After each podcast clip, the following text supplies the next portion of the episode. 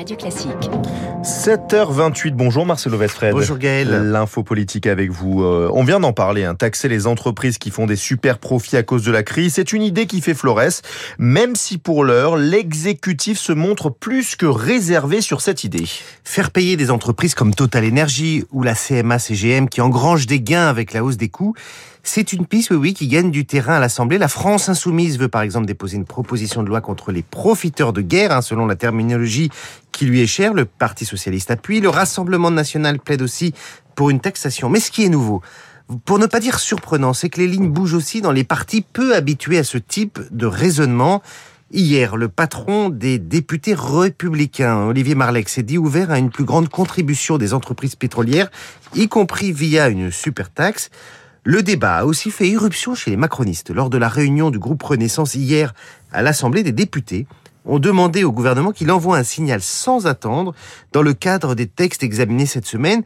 Tous les députés euh, ne sont pas d'accord, bien sûr, avec cette idée. Certains rétorquent que c'est orthogonal avec toutes les mesures prises pour rendre le pays attractif, que c'est entré dans une surenchère perdue d'avance avec l'extrême gauche.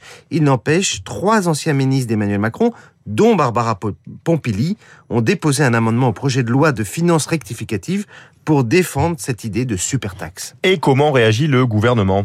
Il est très gêné car sa ligne, c'est on n'augmente pas les impôts quels qu'ils soient.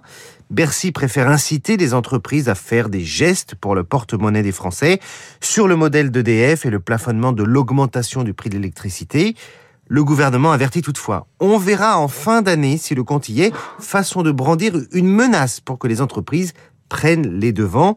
Bercy rappelle par ailleurs qu'on ne peut taxer que des revenus produits sur le territoire national. Or, le géant total fait l'essentiel de ses bénéfices à l'étranger. Il y aurait donc peu d'argent à récupérer.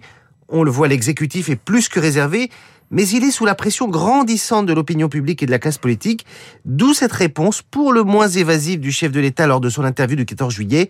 Il y aura une contribution, mais elle ne sera pas dans la démagogie. Comprenne qui pourra. Merci beaucoup Marcelo Vesfred. L'info politique, c'est aussi bien sûr dans le journal Le Parisien aujourd'hui en France, euh, chaque matin. Dans un instant, le journal de 7h30, mais tout de suite, c'est la